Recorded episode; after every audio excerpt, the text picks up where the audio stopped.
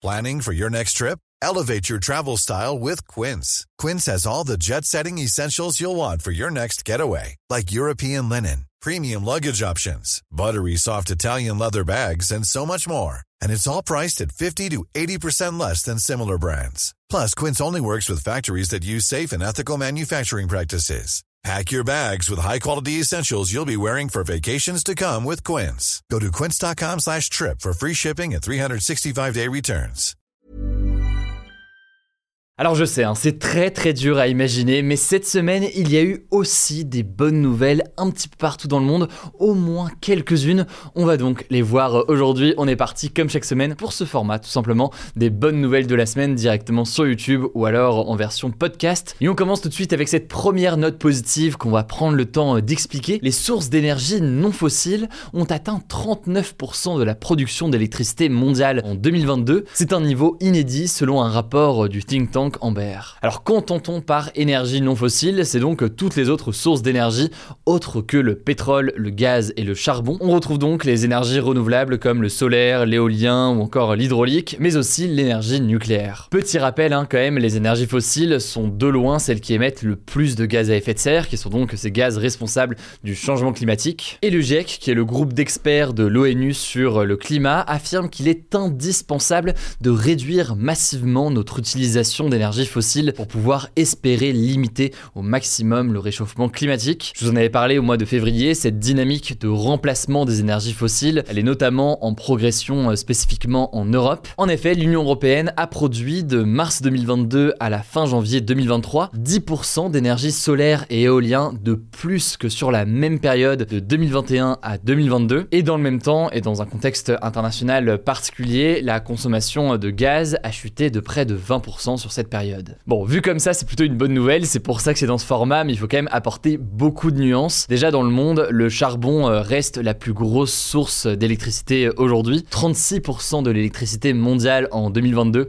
a été produite à partir de charbon, alors que c'est la méthode la plus polluante. Et comme au global, la consommation d'électricité a augmenté dans le monde en 2022, eh bien les émissions de CO2 ont atteint un niveau record, avec une hausse d'1,3% par rapport à 2021. Ce qu'il faut donc comprendre ici, c'est que certes, il y a une proportion euh, potentiellement de plus en plus importante des énergies euh, renouvelables, mais si en parallèle les énergies fossiles continuent à augmenter ou continuent à rester au même niveau, eh bien pour le climat c'est pas une bonne chose. Au contraire, il faut à la fois avoir davantage de renouvelables et à la fois baisser l'utilisation des énergies fossiles. C'est ce que disent tous les scientifiques aujourd'hui sur le sujet. Vous l'avez compris donc, il y a un enjeu de produire de l'électricité différemment, mais aussi un enjeu d'utiliser tout simplement moins d'énergie. Je vous renvoie à la vidéo qu'on a postée sur le changement climatique il y a quelques jours sur notre chaîne YouTube principale. Le lien est directement en description. Allez, on continue avec une deuxième actualité. Des scientifiques ont réussi pour la première fois à cartographier intégralement le cerveau d'un insecte. Alors je sais, dit comme ça, de loin, ça paraît pas forcément exceptionnel si on ne connaît pas forcément le sujet, mais c'est en réalité une avancée scientifique assez majeure. C'est assez impressionnant puisque ça a été obtenu par une équipe de chercheurs après 12 ans de travail. Pour vous donner une idée, le cerveau de la larve de mouche qu'ils ont cartographié possède plus de 3000 neurones et plus de 500 000 synapses, qui sont donc les points de contact entre euh, les neurones. C'est donc une vraie prouesse d'avoir réussi à le cartographier intégralement, d'autant plus que cette carte cérébrale, elle est beaucoup plus euh, complète et beaucoup plus complexe que les tentatives précédentes. Alors à quoi ça sert de cartographier le cerveau d'un insecte? En gros, ça permet de mieux comprendre la façon dont les neurones se connectent, pour mieux comprendre d'ailleurs à terme notamment le mécanisme de pensée. L'objectif à terme d'ailleurs, c'est d'essayer de cartographier intégralement le cerveau humain, les scientifiques n'ont pas encore réussi à faire, mais qui permettrait des avancées forcément importantes. On suivra donc tout ça, sujet complexe, mais je vous mets des liens directement en description. Troisième bonne nouvelle, l'Inde a célébré cette semaine les 50 ans d'un projet qui vise à sauver les tigres de l'extinction, et le bilan est plutôt euh, très positif. Autrefois, l'Inde abritait plusieurs dizaines de milliers de tigres, mais à cause de la déforestation, de l'intrusion de l'humain dans leur habitat naturel, ou encore du braconnage, eh bien le nombre de tigres avait chuté au fil des années. Et donc pour éviter que l'espèce disparaisse complètement, Le gouvernement indien avait lancé en avril 1973 le projet Tigre qui avait pour objectif de préserver l'espèce dans le pays. Dans le cadre de ce projet, le nombre de réserves naturelles en Inde a été multiplié par 3 et le bilan donc en termes de protection des tigres est très positif. L'Inde compte aujourd'hui plus de 3000 tigres et c'est un nombre qui augmente d'environ 6% chaque année selon les autorités indiennes. Bref, bonne nouvelle, je passe la parole désormais à Madeleine pour les autres bonnes nouvelles et je reviens juste après. Merci Hugo et salut tout le monde. On continue avec une quatrième toujours en Inde. Ce mardi, les autorités ont annoncé que la rivière de Kutamperur, qui avait été déclarée morte en 2005, a officiellement été restaurée. En fait, le cours d'eau dans l'état du Kerala avait été complètement étouffé par les immenses quantités de déchets qui ont été déversés pendant une vingtaine d'années. La rivière était passée de 35 mètres de profondeur à seulement 5 mètres et les déchets toxiques ont empêché la faune et la flore de se développer et ont complètement anéanti la vie marine. Et donc face à ça, les habitants ont décidé de se mobiliser pour la nettoyer. En tout, environ 700 personnes, principalement des femmes, ont passé près de deux mois à enlever les déchets du cours d'eau. Et finalement, quelques temps après, le gouvernement de l'État du Kerala a décidé de reprendre le projet et de le financer. Et donc après 6 ans d'efforts, les autorités ont finalement annoncé ce mardi que la rivière était officiellement restaurée et que des espèces animales et végétales y ont fait leur retour.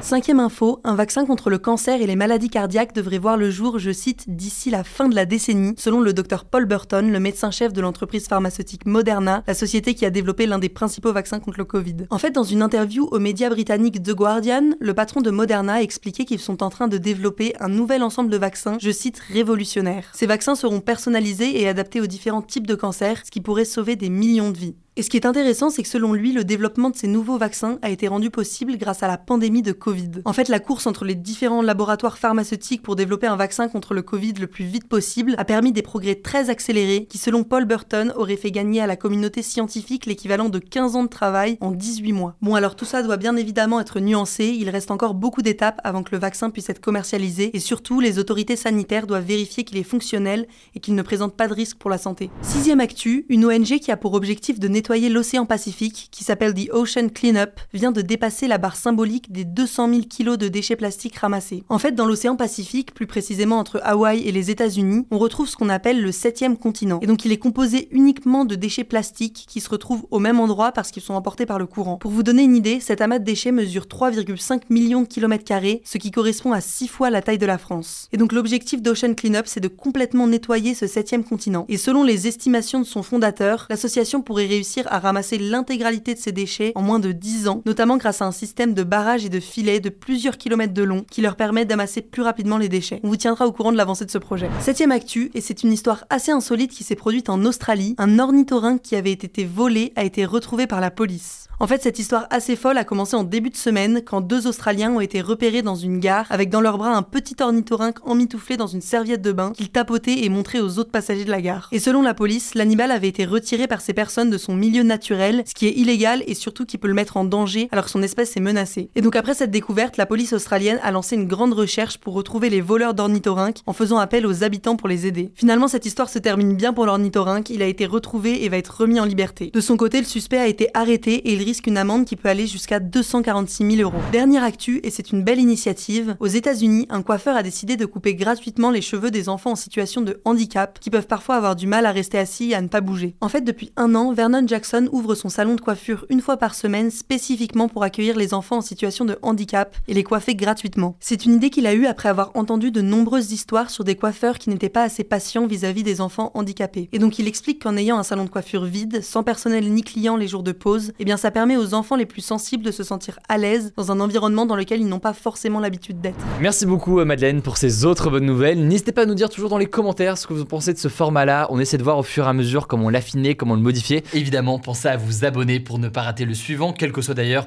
l'application que vous utilisez euh, pour m'écouter. Rendez-vous aussi sur YouTube ou encore sur Instagram pour d'autres contenus d'actualité exclusifs. Vous le savez, le nom des comptes c'est Hugo Décrypte. Écoutez, je crois que j'ai tout dit. Prenez soin de vous et on se dit à très vite.